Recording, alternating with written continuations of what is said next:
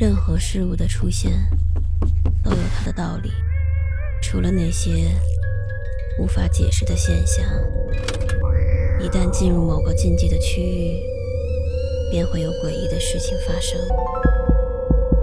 五分钟倒计时，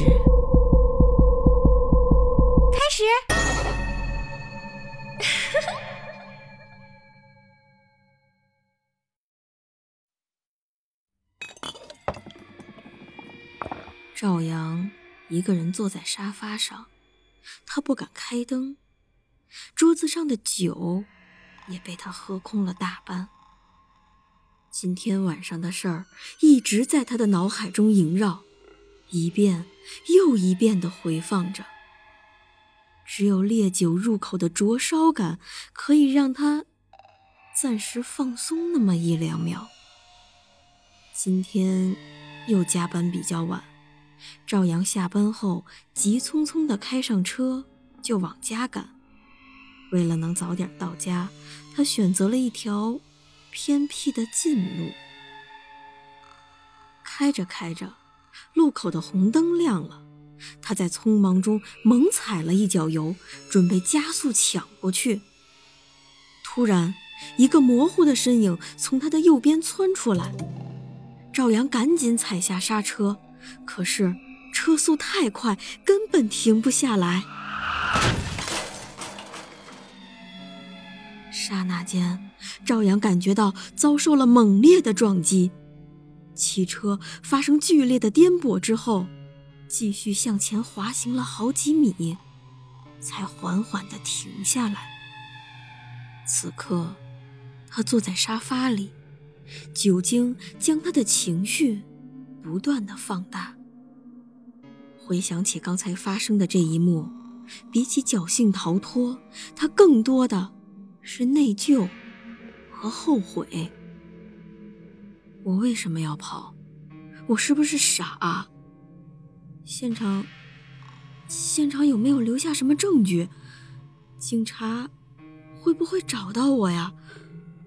我可从来都没有犯过罪。这要是被抓住了，我的事业、我的家庭、我的未来，可就全完蛋了。我怎么能因为这种事儿毁了我自己呢？怎么办？我该怎么办？突然，一阵敲门声打断了赵阳的思绪，他被吓出了一身的冷汗，心扑通扑通的直跳，颤颤巍巍的。向门口询问着：“谁啊？您好，是赵阳家吗？我们是警察，请开门。”完了，全完了！他们，他们怎么这么快就找上门来了？赵阳知道，逃跑只会让事态更加的严重。他没有别的办法，只能硬着头皮。去给警察开门。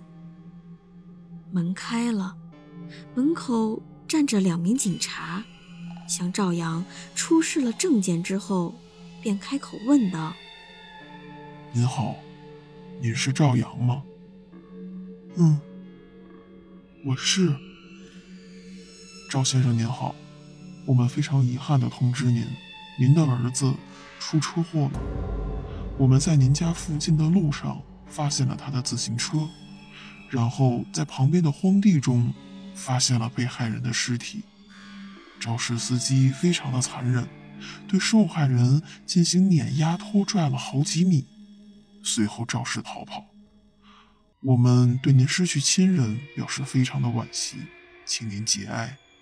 有任何案情相关的信息，请及时与我们联系。